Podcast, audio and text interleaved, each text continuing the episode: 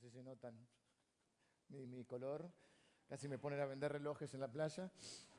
Este, estuve eh, tomando unos días que combiné también de vacaciones, también estuve predicando en la iglesia, una iglesia hermana en Mar del Plata, una iglesia naciente muy linda porque eh, bueno, comenzó un hogar hace cinco años ya, han ido creciendo, se van mudando de lugar porque no les alcanza el lugar y el domingo había más de 150 adultos, una iglesia muy próspera, muy linda y tuve la posibilidad de compartir eh, la palabra de Dios, ir con la familia y ver también este, cómo el Señor obra en diferentes lugares y de maneras diferentes también.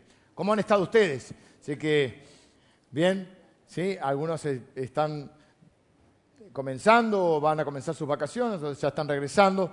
Por eso hemos hecho esta serie sobre parábolas, eh, las parábolas de Jesús. En verano tomamos series que no tengan una continuidad eh, donde necesariamente uno necesite eh, seguir un hilo, ¿no? Son historias que comienzan y terminan. A veces en el verano hacemos salmos también, temporadas de salmos. Y este, temporada, este año estamos haciendo la segunda temporada, estamos como Netflix, la segunda temporada de las parábolas de Jesús. La primera temporada se llama Código Rojo, están los CDs o no sé qué forma en línea, verán, pero lo pueden conseguir. Código Rojo porque, bueno, en algunas Biblias, por ejemplo la mía, las palabras de Jesús están en rojo entonces eh, le pusimos para ponerle un nombre artístico, digamos. Pero hemos tomado el, recaudo de tratar de no repetir las mismas parábolas. Así que pastor Javi el domingo pasado estuvo con la parábola del de el siervo vigilante, o, también llamado, podría ser un mayordomo fiel. Y eh, eh, previamente introduje la, otra semana anterior, introduje yo la, serie con la parábola de la boda. Y hoy vamos a ver la parábola le podemos llamar de la viuda persistente o la viuda y el juez injusto. Se encuentra en Lucas capítulo 18. Pero antes de eso quiero decir, primer domingo mencioné que las parábolas son pequeñas historias que encierran grandes verdades y que Jesús mismo dijo que profetas y reyes hubieran querido oír lo que nosotros hoy oímos, porque no tuvieron el privilegio de oír a Jesús. Así que ni los patriarcas, ni, ni, los grandes hombres del Antiguo Testamento eh, tuvieron estas enseñanzas de Jesús. Así que no porque esté yo hoy, sino porque son palabras de Jesús, podemos decir que hoy quisieran estar sentados acá eh, el rey David o el profeta Isaías para escuchar las verdades enormes y eternas que Dios puso en las parábolas. Es más, vamos a leer acá, yo les voy a mencionar, Mateo va a salir en pantalla, que Jesús dijo, eh, está en el medio de las parábolas, Mateo eh, eh, hace una reseña y dice, todo esto habló Jesús por parábolas a la gente y sin parábolas no les hablaba, para que se cumpliese lo dicho por el profeta cuando dijo, abriré en parábolas mi boca, declararé cosas escondidas desde la fundación del mundo. Quiere decir que Dios en estas pequeñas historias escondió verdades eternas antes de la fundación del mundo. Y dice que Jesús les hablaba en parábolas y de otra manera no les hablaba. Algunos de nosotros que conocemos un poco más la Biblia nos preguntamos, pero no, si hay partes de la Biblia donde Jesús predica verdades directamente sin, sin hacerlo a través de parábolas. Las parábolas dijimos que tenían un doble, una doble característica que por un lado escondían aquellos que estaban en contra de la palabra de Dios, aquellos que solo buscaban a Jesús como para cuestionarlo y para atacarlo, y aquellos que tenían un hambre de la palabra de Dios. Cuando Jesús decía, el que tiene oídos para ir, oiga, ¿no? Aquellos deseosos. Entonces, las parábolas, aquellos que tenían el corazón duro y que realmente no querían escuchar la verdad de Dios, les era velada. La parábola escondía esa verdad. Y solo decía, ah, una historia, mirá la ovejita. Y para aquellos que tenían deseo de Dios y para aquellos que iban con un corazón humilde. Por eso Jesús dice, te alabo Padre porque escondiste estas cosas eh, de los poderosos se las diste a los niños, a aquellos que tienen un corazón así. A ellos les eran reveladas verdades eternas. Ahora, ¿por qué dice Jesús que no hablaba de otra manera si nosotros sabemos que Jesús habló de otra manera? Por ejemplo, el Sermón del Monte. Pues bueno, Jesús tiene tres años de ministerio público. Hasta los 30 años Jesús, todos tenemos ministerio, tuvo ministerio ayudando en la carpintería, trabajando con su padre, honrando a su familia, preparándose. Luego, a los 30 años, él comienza tres años de ministerio público donde ya comienzan funciones específicas de predicar el reino de Dios, anunciar el reino de Dios, sanar, hacer milagros en las personas y por último ir a la cruz como estaba establecido y resucitar. ¿Cuándo es que Jesús hay, un cambio en la, forma de enseñanza de Jesús? En el último año. Hasta ese momento Jesús habla con todos y, muchas veces habla las verdades directamente. Cuando Él se da cuenta, o sabe, pero se, confirma ese hecho de que el establishment religioso, aquellos que más sabían de, Dios y más conocían el Antiguo Testamento y que tendrían que haber recibido el mensaje y las verdades de Dios, rechazan esas verdades y tienen su corazón duro, Jesús cambia su manera de enseñanza y comienza a enseñar en parábolas. Así que cuando está hablando de que no hablaba de otra manera, sino que hablaba por parábolas, para cumplir ese doble propósito de esconder de aquellos a los cuales no les era revelado por su dureza de corazón, por su orgullo y por, estar en contra de Dios, y a aquellos que con humildad buscaban la palabra de Dios, les era revelada. Entonces hablaba a través de estas parábolas, donde Dios había escondido estas verdades antes de la fundación del mundo. Así que esto es en el último año del ministerio de Jesús, cuando ya es abiertamente la confrontación contra todos los religiosos que lo único que querían era eh, destruir a Jesús. Y las parábolas son como un ninja que te asalta. Vos estás ahí, ah, qué linda la, historia, la ovejita perdida. No, la ovejita sos vos. Uh. Claro, Jesús no fue el único que enseñó en parábolas. En el Antiguo Testamento es el que más utilizó este recurso. Pero en el Antiguo Testamento, por ejemplo, hay una parábola que le cuenta un profeta llamado Natán a David. Dice, David, te quiero contar una historia. David estaba en una situación de adulterio. Eh, dice, te quiero contar una historia. Había un hombre que tenía muchas ovejas, había uno que tenía una sola. Y este que tenía mucho fue y le sacó la ovejita, justo al pobre, al único que tenía una sola. Y David le sale, viste, ese sentido que, que nos sale de justicia propia. Dice, ¿quién es ese hombre? Tráiganlo que hay que matarlo. Ese hombre eres tú. Chanfle. No lo sospeché desde un principio.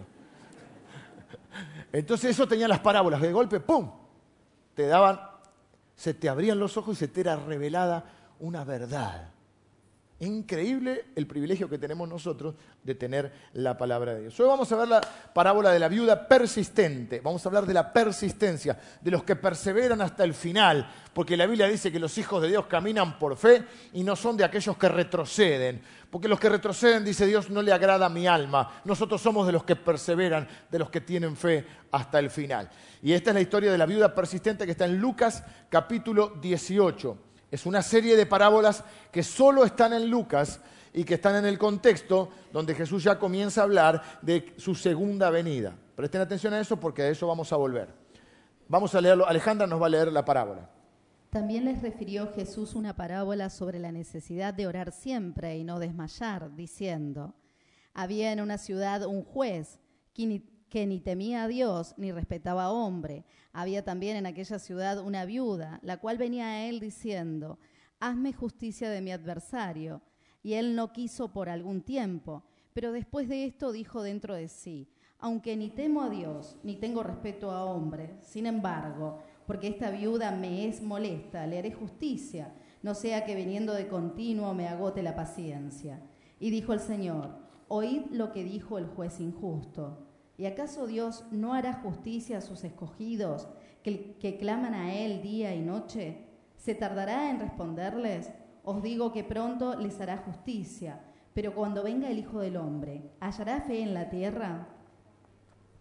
Si no tienen el bosquejo que les va a ayudar a acompañar la serie, pueden pedirlo a los servidores y aquellos que están más tecnológicos en la aplicación de sus celulares, en la aplicación de la iglesia, eh, van a encontrar el bosquejo para completarlo también. Ahí me estuvo enseñando la otra vez Sabrina, hicimos acá la, enseñanza pública, así que aquellos que eh, lo tengan en su celular y les queda ya también para la semana. La persistencia es una, en general, una virtud. Pero vamos a hablar hoy de una persistencia buena, pero no siempre la persistencia es buena también se puede persistir en lo malo. Hay una persistencia buena y una persistencia, una perseverancia mala. A veces hay gente que no se cansa, o sea, hacer, eh, hacer, el bien te cansa, la Biblia dice, no nos cansemos de hacer el bien. Eh, hay gente que está cansada porque hace 30 años está en el mismo trabajo. Y hay otros que no se cansan de perder los trabajos. Hay gente que está cansada de hacer el bien, está cansada de ayudar a otros y de hacer cosas por otros. Y hay gente que no se cansa de estar, que siempre necesita que la ayuden. O no se cansa de meter la pata. O hay una persistencia mala, por ejemplo, en un noviazgo. Eh, uno de los dos no quiere saber más nada. Y el otro persiste, persiste, ya va, va de noche, la espía. Bueno, eso ya es acoso, eso es malo. Eh, en un matrimonio debe haber perseverancia, pero en mi opinión particular, por ejemplo, cuando hay una situación de violencia y de abuso, yo creo que eh, hay que preservar la integridad y que por lo menos por un tiempo tiene que haber un alejamiento. Entonces uno dice, no, voy a perseverar, sí, pero te está matando a palo, querida, no. No va, nada justifica ningún acto de violencia, nada. Nadie tiene derecho a hacer eso, nadie. Pero hoy vamos a hablar de una persistencia buena, una persistencia santa, una, persistencia como una virtud, cuando, o sea que depende de, en qué estamos percibiendo, persistiendo. Puede ser una virtud, puede ser un rasgo de carácter. Los matrimonios necesitan persistencia. Para durar en el tiempo necesitan perseverancia, necesitan eh, una dosis de aguante. Ya se están, no se suiciden, que dije eso. Eh, para terminar una, una carrera universitaria hace falta persistencia. Un buen atleta necesita persistencia. Un músico necesita persistencia. René Favaloro, que fue, ya saben quién fue, pero creador uno de los creadores, conjuntamente con otro que no recuerdo el nombre, del bypass, él decía, si yo no estudio un sábado me atraso. Yo vengo atrasado, atrasado.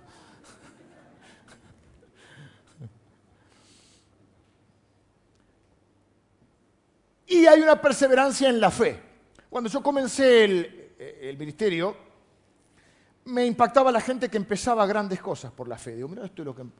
Ahora que pasaron los años estoy más grande, ya no me impacta tanto alguien que empieza algo por la fe, me impacta aquel que termina algo por la fe. Aquel que persevera en el tiempo a pesar de los obstáculos, de las dificultades, de, las, cosas que nos suceden en la vida. Me, emociona mucho más. Tengo una sorpresa hoy que, que algo que me mandaron la semana que les voy a compartir. Me impresiona más ver la fidelidad a través de los años que el impulso inicial, que no es malo, obviamente, en un momento hay que iniciar. En un momento hay que iniciar. Y la Biblia hay una de las parábolas que dice que el reino de Dios es así. Es como algo que empieza de a poco y se vuelve grande. Pero me impacta mucho más ver aquellos que terminan, ¿eh? Aquellos que han comenzado para aquellos que terminan la carrera, aquellos que terminan... Bueno, la Biblia dice, mejor es el fin del negocio que el inicio. Hay muchos que andan haciendo negocio, pero nunca hacen nada. Nunca terminan nada, ¿no? Y hoy nos da Jesús un ejemplo sorprendente con esta parábola de la viuda persistente. Eh, básicamente la historia de esta mujer comienza siendo trágica. Es una viuda, siempre es difícil ser viuda, pero en la época de Jesús era mucho más difícil. ¿Por qué? Porque era una sociedad mucho más machista donde no, estaba, no había un Estado tan organizado como ahora, además había un imperio, no había, ¿viste, este tema de los derechos humanos, ni, ni, ni del cuidado hacia, no había un sistema de jubilación, ni un sistema de pensión, ni un sistema de apoyo a la gente más eh, necesitada. O sea que cuando vos te quedabas viuda, vos dependías de tu esposo. Aparte no había una sociedad donde la mujer trabajaba de la manera que hoy trabaja. Trabajaban pero de otra manera, no, tan reconocido, no podía tener un empleo. Entonces, ¿qué pasaba? La mujer dependía del esposo, de su familia o de los hijos. Si no tenía hijos, era común que terminaran, depende como estaba eh, todavía, en qué momento de la vida le había agarrado el tema, o terminaba en la prostitución o en la mendicidad. Así que esta mujer no solo está viuda, no tiene quien la defienda, quien la protege, porque la mujer, por ejemplo, bueno, en nuestro país hasta 1945 la mujer no votaba. Eh, en la época de Jesús la mujer no podía tener bienes a su nombre en principio, después podía, haber, podía hacer una, apelación. No podía eh, si, no, si tuviera alguien que la representaba, no podía ir a los tribunales, los hombres iban a los tribunales.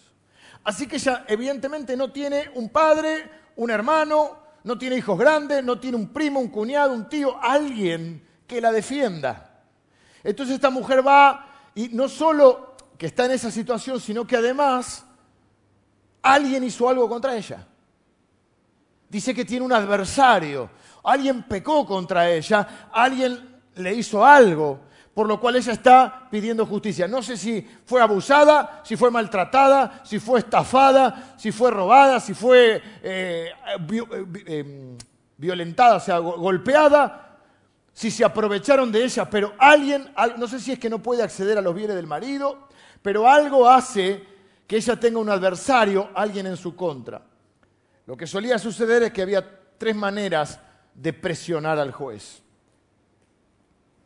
La primera, les voy a dar una pista, la primera manera, en medio de la Argentina, a ver qué les suena. Son argentos, ¿eh? Un Diego, una coima, un soborno. Bueno, no, no, no generalicemos, pero puede pasar. Pero esta mujer no tenía un mango. La segunda manera era presionarlo. Tengo un amigo que tiene un amigo que conoce al diputado, al senador, a pipí, papá. Carnet, ¿viste? Sacan los carnet. Chapean, como decimos nosotros, y lo presionás. Pero como era una viuda, que si tuviera tenido alguien que la represente, no estaría ella pidiendo justicia. Tengo un amigo que, ¿viste? El asesor del senador. Otro ladri, va. Y la tercera manera, ¿cuál es? Insistir, la única que le quedaba. Así que nosotros nos imaginamos, ella no está pidiendo un capricho, está pidiendo que le haga justicia, ¿no? Está pidiendo algo que aparentemente es justo. Y entonces, ¿qué hacía? Iba al juez. Imagínense a la mañana, se levanta el juez. ¿Dónde vivía el juez? En los anillos, ¿viste el juez? Ah, les quiero contar esto. Estuve leyendo cómo era en esa época el contexto de este tema judicial, poder judicial, tema candente en Argentina también. Poder judicial. Los judíos estaban además eh, bajo eh, la órbita del Imperio Romano. Así que estaba eh, el Tribunal Supremo de los Judíos, era, como dijimos, la Corte Suprema hoy, sería el Sanedrín. El Sanedrín, cuando ven alguna película en Semana Santa, son esos que están vestidos diferente, que son los que acusan delante de los tribunales romanos a Jesús. Son la Corte Suprema de los judíos, el Sanedrín, que obviamente después se pone en contra de Jesús. Esos eran muy legalistas, muy complicados, en contra de Jesús, pero eran un poquito más decentes. No te digo, oh, pero... Después en cada ciudad había un tribunal judío también, pero a su vez estaban los jueces romanos. Los jueces romanos eran un poquito más eh, fáciles de convencer, digamos. Es más, había una... Jesús hablaba arameo, hebreo y arameo arameo, eh, en, había un juego de palabras en el lenguaje arameo. Los jueces romanos se llamaban jueces, eh, podríamos traducirlo como prohibidores. No sé por qué, pero se llamaban jueces prohibidores. Pero en el arameo, cambiando una letra, te daba, en vez de prohibidor, te daba ladrón. Y ellos hacían como esa broma, los jueces ladrones, porque sabían que los jueces romanos, no quiero decir que si alguno desciende de los italianos, no quiero decir nada, los jueces romanos eran como más fáciles de sobornar. Así que en un sistema así, este juez que él mismo dice que es uno de estos, porque él dice, en la historia que cuenta Jesús, Jesús dice que este ni temía a Dios, ni le importaban los hombres, ni respetaba al hombre. O sea, para currículum de juez no iría, ¿no? Los jueces dan examen para ser jueces. Vos imaginate, vas a dar examen, todo bien, las leyes, y al fin dice, ¿le importa la opinión de Dios? No. En un país como el nuestro, por ejemplo, que dice el, ¿cómo se llama? el prólogo de la el preámbulo de la Constitución dice invocando la protección de Dios, fuente de toda razón y justicia. Pero ponele, ahora puede haber un juez que sea ateo. Pero segunda pregunta, ¿a usted le importa la gente? No. O sea, para currículum de juez no va, ¿no? A morir por nosotros. Dios no hace la vista gorda y dice, bueno, no son tan malos. No, Dios dice, son pecadores, necesitan urgentemente un Salvador. Y Jesús viene a hacer la función de Salvador y luego va a venir como juez. Por eso en la cruz se juntan la misericordia y la justicia de Dios. Porque la, cruz, cruz, no dice que nosotros somos inocentes, la cruz es la prueba de que somos culpables. Pero lo que dice Jesús es, son culpables, pero yo voy a cargar con sus pecados. Si solamente con ser un buen papá y un buen vecino alcanzaba, ¿para qué vino Jesús? Jesús vino porque todos nosotros necesitamos un Salvador, porque todos nosotros somos pecadores y delante del juez santo y justo ninguno por sus propios méritos lo alcanza. Ese es el camino de las obras que la Biblia no lo enseña, la Biblia enseña el camino de la fe. Vuelvo a la historia. Esta viuda empieza, se levanta el juez a la mañana, desayuna, Puerto Madero, pum. No quiere decir que todos vivan en Puerto Madero, pero, o que todos los que vivan en Puerto Madero sean, pero este sí. Y se había comprado ahí en Puerto Madero, se llama, baja y está la viuda en la puerta. Hola juez, todavía no me hiciste, no me hiciste justicia. Y, a los gritos, ¿ves? Sube al auto, se va, pum, chofer. Al mediodía va a comer, ¿a dónde? A un restaurante de Puerto Madero. Y, aparece la, la viudita, ah, adentro de, va a la parolacha y dice, ah, todavía no me hiciste justicia. Ya el juez está comiendo con otra gente. Ya le molesta. Sale anoche de trabajar, está llegando al departamento y está la viudita con una pancarta ahí. No le cortó la calle, pero está ahí. El juez todavía no me hizo justicia. Y así, así hasta que el juez dice, esta, esta mujer me está matando. No me importa Dios, no me importa la gente, pero le voy a hacer justicia porque me está volviendo loco. La versión, eh, la traducción podría incluir, porque dice, eh, esta viuda me es molesta, le haré justicia, no sea que viniendo de continuo, de continuo, o sea, era perseverante, como algunos de ustedes, hermanas. me agote la paciencia. ¿Qué está diciendo? Eh, parece también la, idea que da en, en el original es como que también lo está haciendo quedar mal delante de otra gente ya. ¿Te imaginas dónde va? Este juez es injusto. Este Entonces ya no le hace justicia porque le importa a Dios, no le hace justicia porque le importa a la viuda, le hace justicia para que no le, hinche más, iba a decir otra palabra. El juez dice, por fin me rindo, me doy por vencido. O sea que este juez no cree en Dios, no cree que sobre él hay un juez sobre el cual va a tener que dar cuenta, no cree que hay un cielo y un infierno, no cree que la obediencia y la desobediencia eh, de su vida, las decisiones que tomen, tendrá que dar cuenta a Dios. Él dice, no le temo a Dios, le temo a esta mujer, le temo a esta loca. Ahora, con todo, el juez dice que le hace justicia, no le da lo que quiere. Esto es importante, porque algunos de nosotros nos rendimos o claudicamos porque vienen otros que son groseros, matones, prepotentes, y como mayoría de la gente no quiere conflicto, nos damos por vencidos. Le damos lo que quieren cuando alguien nos patotea y creemos que eso es ser cristiano. Eso no tiene nada que ver con ser cristiano. No confundamos poner después voy a hablar, poner otra mejilla con eso. No es, cuando la Biblia dice que les enseña esta parábola con la necesidad de no desmayar, la palabra desmayar ahí es una palabra eh, griega, caqueo, que significa claudicar por agotamiento o por cobardía. No se trata de que cuando alguien te patotea vos le das todo lo que quiere. Se trata de ser justo. O pongamos otro punto. Todos tenemos hijos acá. Nuestros hijos son maravillosos, los amamos con todo nuestro corazón, pero cuando son chiquitos hay que educarlos. Y a veces le decimos que sí y a veces le decimos que no. A veces Dios nos dice que no. Menos mal que a veces Dios me dice que no. Aunque yo me enojo y hago caprichito. ¿Por qué? Porque si me diera todo, seguramente muchas veces son cosas que no me convienen. La fe no es para conseguir que Dios te dé todo. La fe es para creer aún cuando Dios te dice que no. ¿Y qué fe? ¿Qué confianza es? es decir, es decir, la confianza de decir, si me dijo que no es porque sabe lo que, lo que me conviene. Eso es la fe, confiar en Dios. A veces tu hijo te hace algún capricho, los míos no, pues son perfectos y grandes ya. Está chiquito, te hace capricho. ¿El capricho dónde se hace en general? En público. Tienen hijos, se nota que tienen hijos. En el restaurante, en el supermercado, en la caja del supermercado. Quiero el chocolate. ¿Por qué? Te estás torsionando, si no te arma un escándalo. Quiero el postre antes que la comida. Si vos cedes a esa extorsión, lo que vos le estás enseñando es cada vez que vos hagas un capricho, yo te voy a dar lo que vos querés.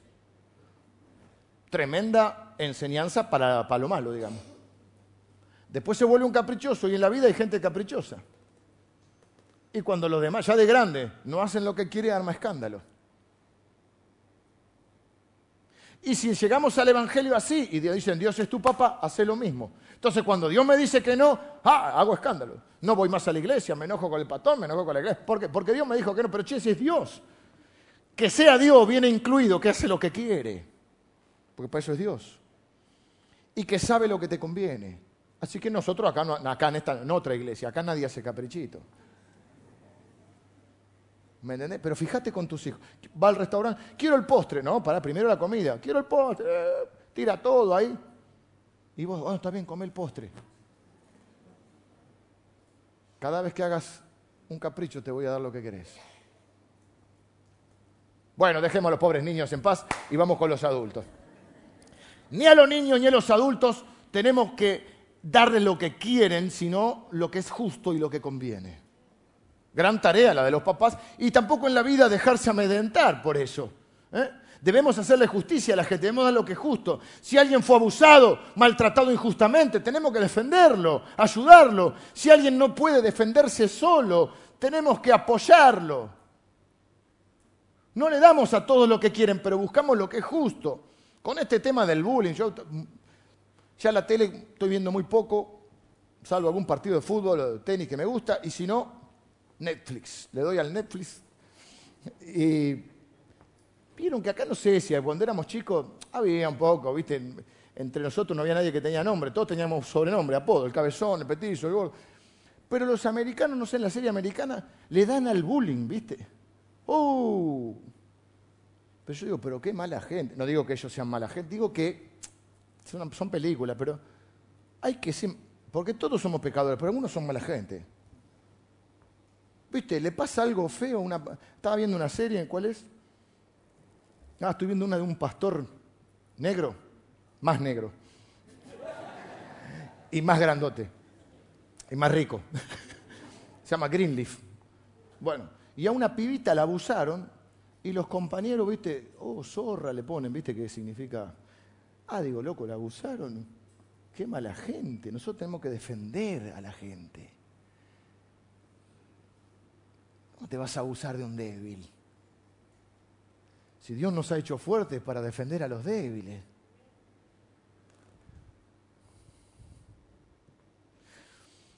Ella va al juez y el juez le dice, me doy por vencido, me volviste loco, y hace justicia. En nuestro bosquejo, la primera pregunta es, ¿en qué nos parecemos no a la viuda, al juez? ¿Por qué digo esto? Porque en general cuando leemos una forma de interpretar las parábolas es identificarnos con los personajes. Y uno se identifica siempre con el bueno, ¿viste? Te cuentan la de Saúl y David, pues yo soy David, porque hay alguien que me persigue. Nunca te pones en el papel, en el, otro rol. Y la realidad es que en la vida podemos estar en ambos lados, porque es cierto que hay gente que ha pecado contra nosotros o nos ha dañado. Y nos sentimos quizá como la viuda pidiendo justicia. Pero también en la vida nosotros dañamos a otros. No me digas que no porque no te creo. Porque yo soy uno de ustedes y a mí me ha pasado, que he dañado a otro, sin querer queriendo, queriendo, lo que fuera. Y hay muchas veces que nosotros estamos en la posición de poder hacer justicia, de ayudar a otro o defender a otro y no lo hacemos. Y eso también está mal. La gran idea del cristianismo, una enorme idea del cristianismo es el perdón. Cuando nos ofenden, perdonamos. Cuando ofendemos, pedimos perdón. Si no, no funciona. El cristianismo no funciona una familia. Entonces la primera pregunta que vamos a hacernos es la parte más dura. Más dura. Aguanten estos cascotazos y después pasamos a la parte más buena. La parte más dura es preguntarnos en qué me parezco al juez. Ah, después nos vamos a identificar con la viuda, a ver si alguien nos dañó o alguien hizo algo, qué hacemos. Pero, ¿qué pasa primero? ¿Qué pasa con, con este juez? La primera pregunta que quiero que nos hagamos es, bueno, acá está, pero yo la tengo diferente porque mis notas son diferentes al bosquejo o parecidas. ¿En qué nos parecemos al juez? Bueno, primera pregunta, ¿respetamos, honramos, obedecemos y seguimos a Dios? ¿De verdad? ¿De verdad tenemos respeto por Dios? ¿De verdad obedecemos a Dios? ¿De verdad nos importa a Dios cuando tomamos decisiones? Porque al fin y al cabo es lo que el juez no está diciendo, no temo a Dios. ¿Qué significa eso? Entender que por sobre mí hay otro. Aunque yo sea juez, por sobre mí hay un juez con mayúscula. Aunque yo sea autoridad en algún área, porque puedo ser un profesor en la escuela, porque puedo ser un patrón en el trabajo o un jefe en el trabajo, porque puedo ser el dueño de una empresa, porque puedo ser un entrenador de un deporte, porque puedo ser algún tipo, ejercer algún tipo de liderazgo en un área, porque soy padre. En esa posición en la cual tengo autoridad y tengo que tomar decisiones que afectan la vida de otro.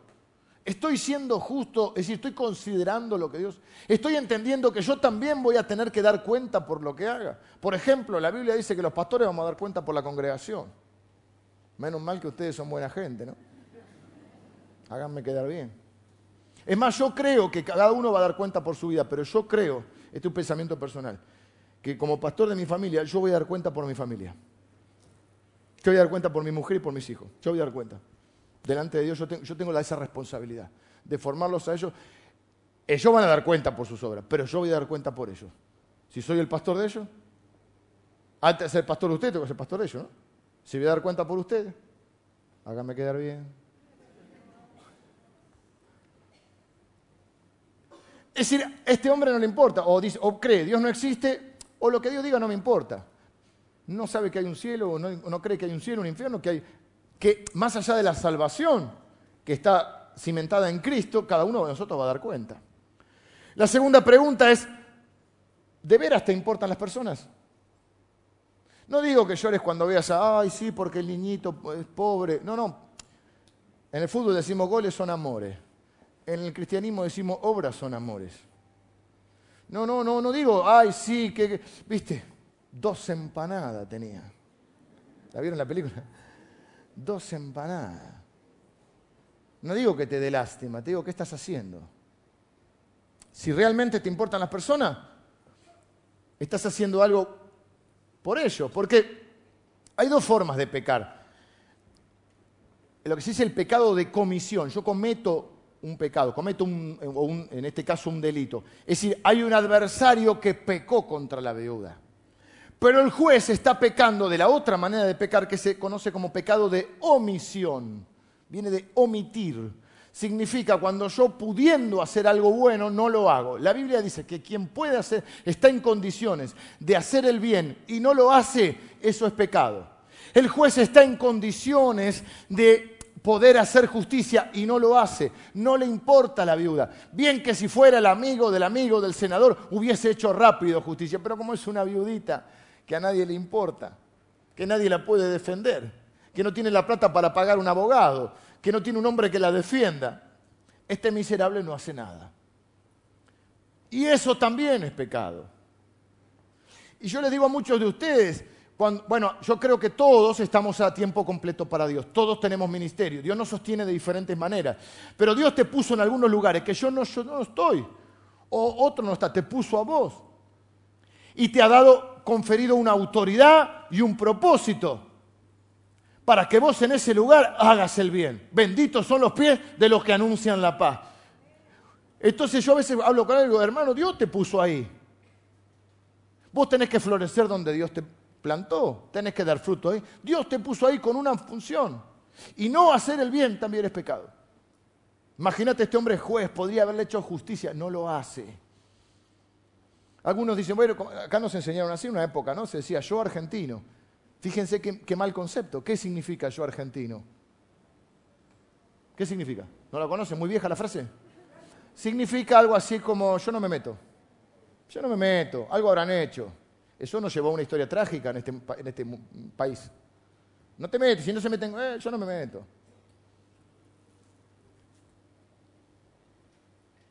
¿A quién podrías estar ayudando? y no lo haces? ¿A quién podrías estar sirviendo? ¿A quién podrías estar defendiendo hoy y no lo estás haciendo? Tal vez digas, no, yo no hice nada malo. No, no hiciste nada malo, pero no hacer nada a veces es malo. Tercera pregunta, cuando alguien es vulnerable, ¿lo proteges o te aprovechás?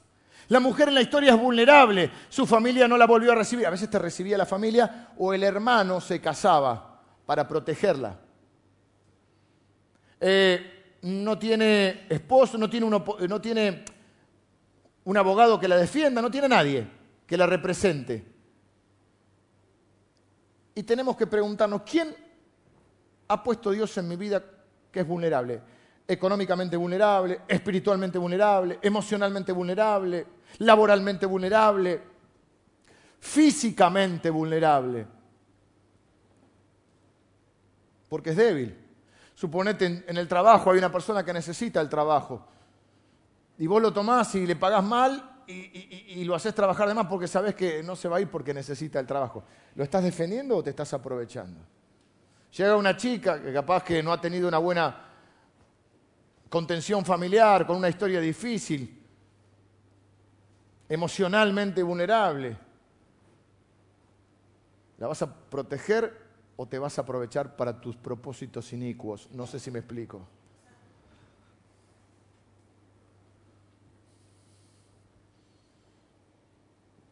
Son esos cristianos que oh, estaba, estaba quebrado, así que le compré el auto por la mitad de precio. Y lo cuentan como testimonio. Por lo menos sé hipócrita. Por lo menos callate la boca. Eso no es testimonio de Dios. Eso no es ser justo. Otra cosa es hacer un buen negocio. Eso es distinto. Con alguien que está en la igualdad de condiciones, vos haces un buen negocio. Y, al otro le conviene, vos te conviene, cada uno hace su... Pero aprovecharse de alguien es lo mismo que tenía dos empanadas, ¿eh? te comiste una. Bueno, terminamos los cascotazos. Vamos a identificarnos con la viuda que nos gusta más. ¿Qué hace la viuda? No puede sobornarlo, no puede eh, presionarlo con influencias. Insiste, insiste, insiste. Lucha, no se da por vencida. La Biblia dice que nosotros luchamos hasta el final, que el ejemplo nuestro es Cristo que perseveró hasta el final. Dice que tenemos que correr la carrera, la vida como una carrera, y dice corramos con aguante, con perseverancia la carrera que tenemos por delante. A algunos les es fácil porque algunos de ustedes son peleadores. Algunos de más. Pelean por todo. Lo que hay que aprender es que hay cosas por las cuales vale la pena luchar y hay cosas por las cuales no vale la pena. Y hay cosas por las cuales no vale hacer un problema. No, no, no, no tiene sentido hacer un problema. Hay gente que es muy conflictiva. El hermano Stamateas lo llama gente tóxica. Todo es un problema, todo es una pelea. Pero también es cierto que hay algunos que no luchan por nada. Porque no quieren problemas. Porque no quieren conflicto y conflicto vas a tener siempre. Y nos escudamos detrás de eso de, bueno, hay que poner la otra mejilla como cristiano. Eh, vamos a aclarar esto. Para poner la otra mejilla hay que ser fuerte y no significa dejarse amedrentar por un patotero, por un matón o por un prepotente. Yo voy a dar mi opinión en esto. Así que si ustedes me quieren juzgar como jueces justos, me pueden juzgar. Cuando mis hijos eran chiquitos, sobre todo mi hijo varón, fue al jardín y yo lo veía que era buenazo él, ¿viste? Y tenía miedo que lo agarren alguno de estos. Entonces, contra la opinión de mi mujer, que es psicopedagoga, otro estilo, yo soy más cavernícola, digo, a vos al que te pega, se la devolvé. ¿Eh, pastor? Sí. Si usted me quiere juzgar, júzgueme. Ya haga con sus hijos como quieran, son mis hijos. Si te empujan, le empujás. Y si te pega, le metes una pella. ¡Eh! Me decía a mí, no, le tenés que decir a la señorita, ninguna señorita, vos se la devolvés. Porque la señorita no está todo el tiempo. Y yo le decía a mi mujer, porque los cristianos vamos a decir, ay, poner otra mejilla, tiene cuatro años. Para poner la mejilla hay que ser fuerte. Primero se tiene que hacer fuerte. Esta es mi opinión, perdón. ¿Por qué nosotros le pedimos a los hijos que hagan lo que nosotros no hacemos? Queremos que ellos sean Jesucristo, pero nosotros somos Barrabás, ¿viste? No tenés que mentir. Y te ve mintiendo. Decirle que no estoy, decirle que no estoy. Respeta a tu madre. ¿Y si vos no la respetás? Una vez veía uno que el nene insultaba a la madre. Y después, hablando, hablando, resulta que él la insultaba a la madre, el padre, o sea, el esposo. Si vos insultás a tu esposa, ¿querés que el pibe la respete? No pelees con tu hermana y te vea los gritos con tu mujer. Entonces, ah, ponele otra mejilla. Eh, vos, que vos ponés otra mejilla en el tránsito. Cuando te encierran. Bajás la ventana y creas un versículo bíblico. Todo lo puede un Cristo que lo fortalece. A mí me contaron esa, me traumé. Un pastor aquí en la iglesia durante 27 años, el pastor Pluis. Bueno, el gremio se vino abajo, muchachos. Era otra clase de pastores. Y me contaron, ellos me contaron, yo me traumé, porque yo tengo un problemita con el tránsito. para no pecar tendría que no manejar más. Ahora estoy sosegado. Imagínense lo que era antes. Ahora no me bajo más. Les digo eso solo. Ahora no me bajo más. Imagínense. El pastor Pluy bajaba el vidrio para controlar la ira tiraba un versículo bíblico. Me contaron eso. Yo ¿Te imaginas yo bajando el vidrio y diciéndole, por cuanto todos pecaron, no sé, más Dios muestra, Dios muestra su amor. ¡Uh! De grande hay que poner otra mejilla. Yo no digo que, eh, obviamente lo enseñó Jesús, pero lo que yo eh, creo que nosotros los cristianos buscamos la justicia, no la justicia propia. Y que poner otra mejilla significa que conscientemente y mansamente y humildemente y siendo fuerte yo pongo, yo elijo poner la otra mejilla. No que venga alguien y me arrebate mis cosas porque, porque eh, prepotente o potente. Y a veces en la vida hay que plantarse y no permitir lo que es injusto. En un trabajo, en, yo me he plantado, bueno, yo era bastante complicado en mi, vida, mi vida. Delante de un profesor, cuando hay algo que no es justo, a veces hay que plantar un derecho. No digo que voy a cortar la calle porque me pusieron una mala nota, ¿sí? Digo que hay momentos en que hay que plantarse en la vida. Y bueno, con mi hijo le enseñé eso. Ahora ya es grande, ya se defiende yo. Ahora sí que pongo la otra mejilla, pero era chiquito. No les convencí mucho, ¿no?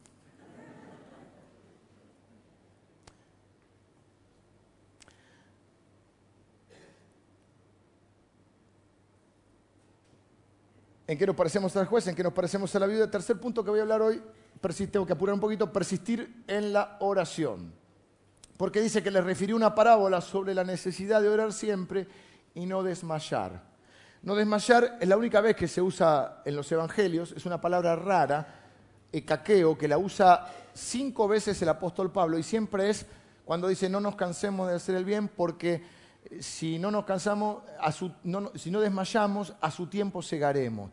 Es una palabra que significa cuando yo me canso por agotamiento o por cobardía. Y cuando yo digo, mm, no sigo haciendo, obedeciendo a Dios porque eso me va a traer problema y me asusto. O cuando me canso, me agoto. Eh, ¿Por qué digo esto? Porque dice sobre la necesidad de no desmayar. Y al leer esta historia, no tenemos que comparar o equiparar al juez injusto con Dios, porque Dios es justo. Lo que Jesús dice, si con este juez injusto la viuda persistió. ¿Cuánto más nosotros, los elegidos por Dios, vamos a persistir con un juez bueno? Este es injusto, este es bueno. Este no respeta a la gente, no le importa a la gente. Dios ama a las personas. Este es un juez con minúscula, este es un juez con mayúscula. Es el juez delante del cual todos vamos a rendir cuentas. Y cuando oramos lo que hacemos es pedirle al juez, a nuestro juez, que es Dios, el que juzga el corazón, la mente y el alma, lo hace perfectamente con justicia y con eternidad. El Dios de la Biblia.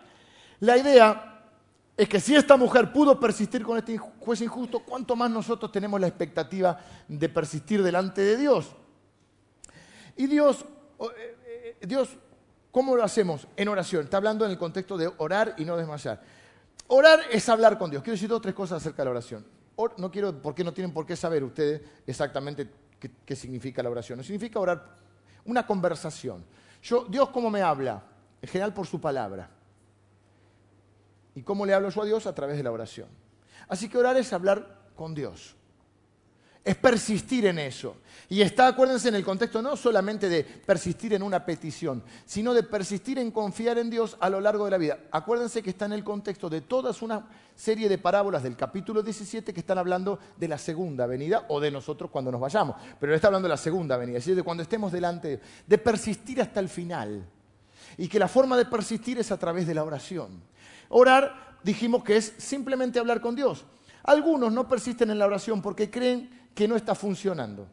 Y es que si Dios no me dijo que sí, no está funcionando. Primero que Dios puede decirte sí, no, más tarde. Ponele que te dijo más tarde. Seguí persistiendo. El nene te dice, ¿me das un helado? No.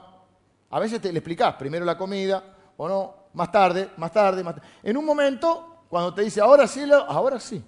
A veces ustedes están orando por un familiar y Dios dice más tarde para que se conozca al Señor y en un momento lo conoce al Señor. O sea que siempre tenemos que persistir en la oración. Pero además, aunque Dios diga no, dice, ah, no oro más porque no funcionó. Dios me dijo que no. No. La oración siempre funciona porque, si bien nuestro propósito es que Dios nos conceda algo, el propósito de Dios es cambiarnos a nosotros. Y nosotros sí cambiamos. La gente cambia, Dios cambia a las personas. Y ese es el propósito de Dios con la oración. Quizá me hizo más fuerte, más misericordioso, más paciente, Quizá me mostró eh, su sabiduría porque después los hechos demostraron que era mejor que me dijo que no. Menos mal que Dios me dice que no. Si me dijera todo que sí, como le digo, si ustedes fueran un padre que le dice todo que sí a sus hijos, serían padres horribles. Sus hijos serían un desastre. No podrían. Mi, mi, esposa me enseñó que los chicos tienen que aprender a tolerar la frustración, porque la vida muchas veces te dice que no. Y tenés que estar sólido para enfrentar un no y no andar haciendo caprichito o desanimarte o rendirte. Así que la oración siempre funciona porque el principio de Dios, aunque a veces no cambie nada, me cambió a mí. El orar también es como Jesús nos enseñó a orar. ¿Cómo nos enseñó? Padre nuestro. Cuando él usa el término Padre, está hablando un término de confianza, con respeto, porque en esa época incluso se respetaba mucho más que hoy a los padres. Hoy debemos respetar a nuestros padres, pero con cercanía. Algunos de ustedes dicen, pero yo no tengo padre. Bueno, Dios dice que es padre de huérfanos. Otro dice, con el padre que tuve, ¿para qué quiero otro? A decir, Dios es tu padre. No lo comparen. Así como no comparamos al juez con el juez injusto, no comparemos al padre con el padre. Estamos hablando de un padre bueno. Y no significa que tenemos que, oh, hay que aprender a orar. Miren la oración que me armé. Mira si mi, hijo viniera y me dijera así. Amantísimo Padre, ante todo quisiéramos darte gracias por tu bondadosa provisión en tiempos pasados. Además sabemos que tienes la habilidad de conceder peticiones y con gozo lo reconocemos. Asimismo, nuestro punto secundario es este. Te suplicamos, aunque somos indignos de tus favores, que acaso en tus magnánimas misericordias te dignes concedernos un helado de postre.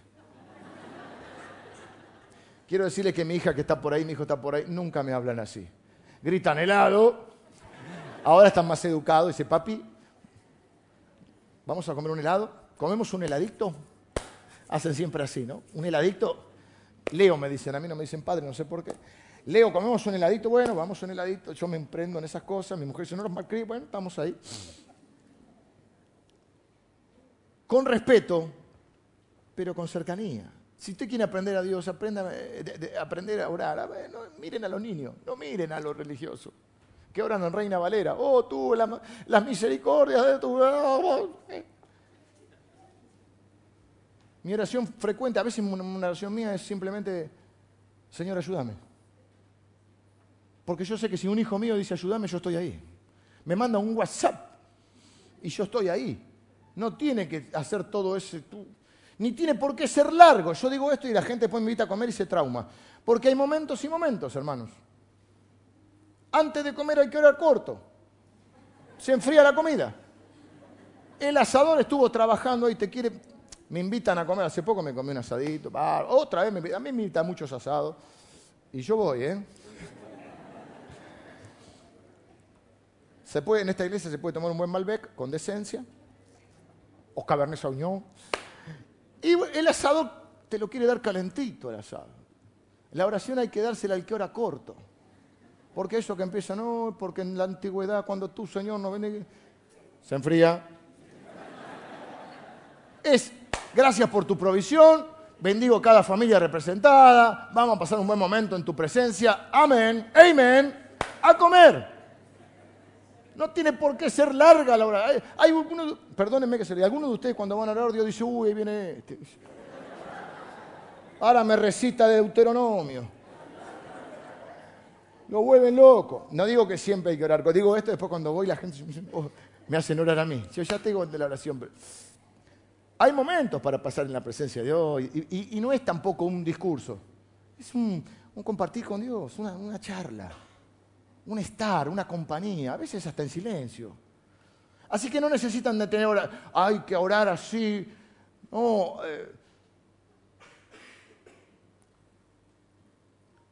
no necesitan ser repetitivos. Algunos, viste, están, y lo declaran y lo declaran, helado, helado, helado, palito, tacita, bombón helado. Imagínate si mi hijo está helado, helado, bueno, ya te entendí. Dios no es sordo. No, no, entiende lo que le dicen. Así que ser persistente no significa ser repetitivo. A veces podemos, Señor, te recuerdo esta petición, ¿te acordás que hablamos el otro día? ¿Eh? La idea principal de Dios es que esta persistencia santa es mantenernos firmes en Dios. Una paciencia santa es con lo que quiero terminar hoy. Porque dice, ¿cuándo no hará justicia a Dios a sus escogidos? No obstante, cuando el Hijo del Hombre venga, ¿hallará fe en la tierra? Es una pregunta que tenemos que contestar nosotros. Y tenemos que decirle, sí, Señor, en mi corazón vas a encontrar fe. Para el, el cristiano, la justicia de Dios vino en la cruz. Él es Salvador y juez. La justicia y la misericordia se encuentran en la cruz. Él vino como siervo sufriente y Apocalipsis dice que va a venir como juez justo. Para los que no son cristianos van a encontrar otra justicia delante del trono de Dios. Nosotros ya, Dios hizo justicia, Dios no hizo la vista gorda. No, no, Dios nos castigó, pero en Cristo. Cristo dijo, son culpables, son peor de lo que se creen, pero yo voy a hacerme cargo de sus pecados y del castigo de sus pecados. Así que la fórmula final es persistencia más paciencia es igual a perseverancia. De eso habla la Biblia, de perseverar. ¿Eh? Necesitamos ser perseverados. Acuérdense que el contexto es el de el Hijo del Hombre cuando venga del final, o Él venga o vos te vas, el final de tu vida, de que llegues al final siendo alguien consistente. Como dice Hebreo, corramos con paciencia la carrera que tenemos por delante. Estaba pensando y buscando en 12 libros del Nuevo Testamento. Lo tengo la cita, pero es muy largo y, vamos, ya estamos sobre la hora. Pero en Mateo, en Corintios, en Gálatas, en Efesios, en Colosenses, en Tesalonicenses, en Timoteo, en Santiago, en Pedro, y en Judas, en todo dice, perseveren hasta el final, no desmayen hasta que el Señor venga. Pum, pum. Todas las veces es eso el tema del Nuevo Testamento. Y quiero que piensen en la, en la vida como una lucha, porque la Biblia dice que somos soldados de Jesucristo, o también habla de la idea de un atleta que corre una carrera, como les digo en Hebreos, que dice que tenemos que correr con paciencia, y la palabra es upomone, que significa con persistencia, con aguante, traduce una versión, me gusta a mí. Corramos con aguante la carrera que tenemos por delante, puestos los ojos en Jesús. Dice, teniendo la nube de testigos, esto es Hebreos 12. 12. Teniendo la nube de testigos, los que ya corrieron, no nos toca correr a nosotros, con persistencia. De eso habla la palabra. Hasta que venga, hallará fe en la tierra. Terminarás tu vida con fe. La idea que da es la de una carrera y yo me acordé de la historia de la, maratón. Mira, dice, corrí la maratón. Hace poco con el pastor Javi corrimos 15, la, 15K. Pero no es maratón. La maratón son 42. Media maratón 21, maratón 40. Y surge de ahí, surgen los Juegos Olímpicos, todo. Hay una, los griegos habían perdido muchas batallas. Y en una batalla épica que hoy recuerdan, vengan los músicos. En una batalla épica, que aún recuerdan los griegos, ellos estaban 4 a 1 en cantidad de ejército. O sea, por un griego había cuatro enemigos, ¿sí? Y ellos tienen una victoria heroica. Escuchen esta historia. Y justo la tienen en la ciudad de Maratón. La ciudad se llamaba Maratón. Y le encargan a un a uno de los eh, soldados, un nombre complicado, Feidípides, Dipi, Feidípides, después de haber peleado todo el día, le encargan que corra hasta Atenas para anunciar, porque no había WhatsApp, para anunciar que habían ganado y que se prepararan porque otra parte del ejército venía en barcos atacar Atenas. Él corre 42 kilómetros después de haber peleado todo el día. Llega a Atenas, el tipo grita victoria y se muere.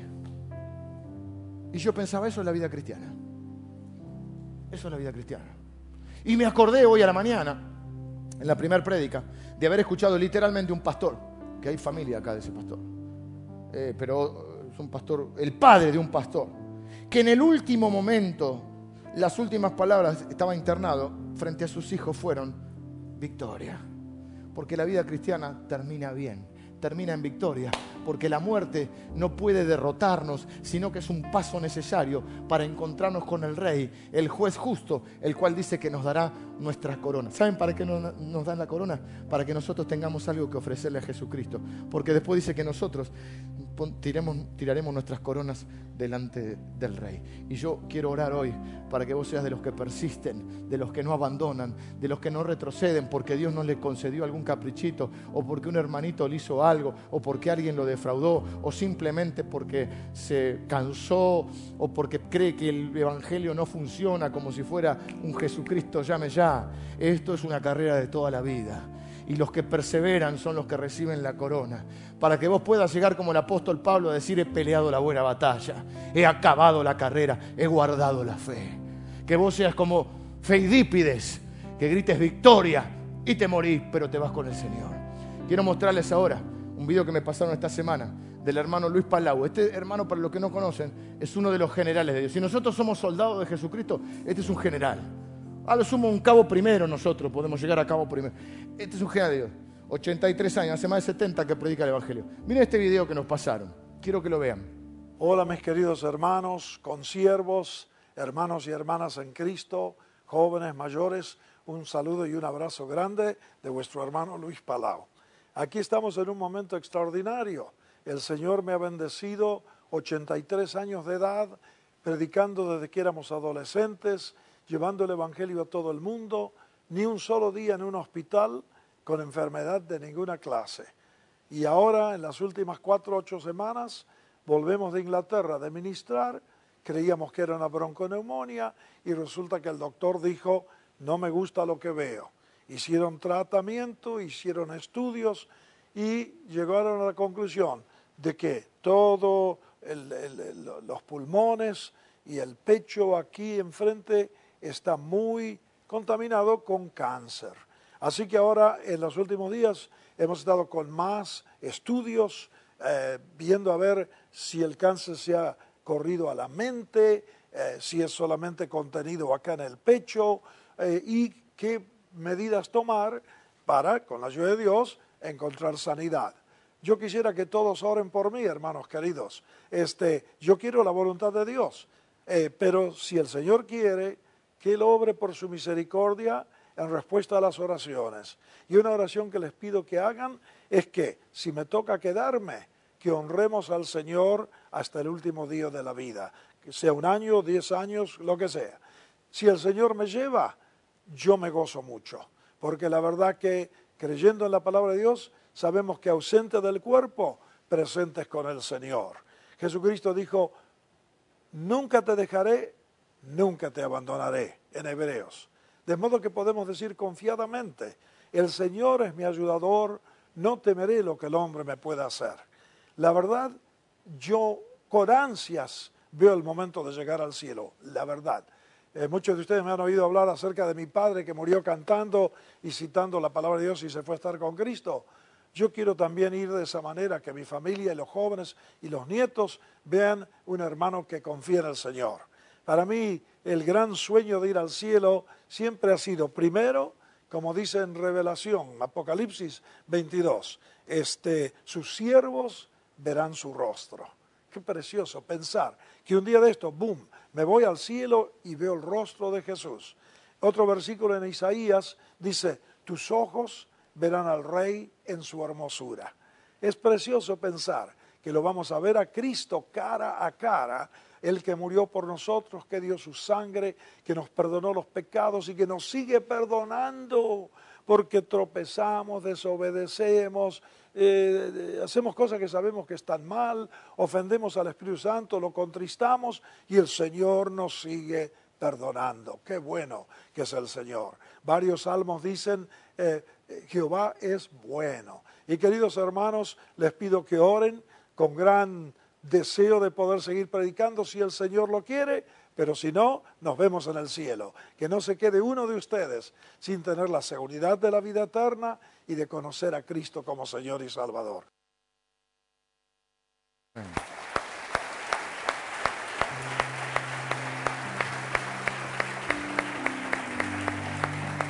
De, esta clase de fe estoy hablando. De estos hombres que nos inspiran porque así se enfrentan los obstáculos, así se enfrenta el cáncer y así se enfrenta lo que venga en la vida. Con esa seguridad.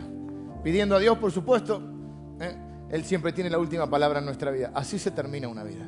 Me gusta decir, nos vemos en el cielo. Y después empieza a predicar. Ya te está predicado, que ninguno se quede. Yo me acordaba cuando escuchaba su primer mensaje, habla ah, neutro porque hace muchos años se fue a Estados Unidos, pero es argentino. Y él decía, y, usted me dirá, ¿qué debo hacer para heredar la vida eterna? Y él te contestaba, su, su carga, es un gran evangelista, predicaba a millones de personas el evangelio. Billy Graham todavía el Señor no lo ha llevado, ya está 90 y casi 100 años, y, son de estos generales de Dios que nos inspiran. Así debe terminar la vida de un cristiano. Dice la Biblia, eh, si vivimos es para Dios. Y si morimos, para Dios morimos. Sea que vivamos o que muramos, de Cristo somos. Esa es la fe del cristiano, que ni, la muerte nos podrá separar del amor de Dios. Y que un día estaremos delante de Él. Pero tenemos que terminar así. No digo como este hombre, pues este hombre nosotros somos unos soldados, este hombre es su general. Pero la realidad es que sí podemos llegar al final de nuestra vida y decir, yo también he corrido la carrera he terminado la carrera, no la abandoné, he terminado la carrera, he peleado la buena batalla, he guardado la fe.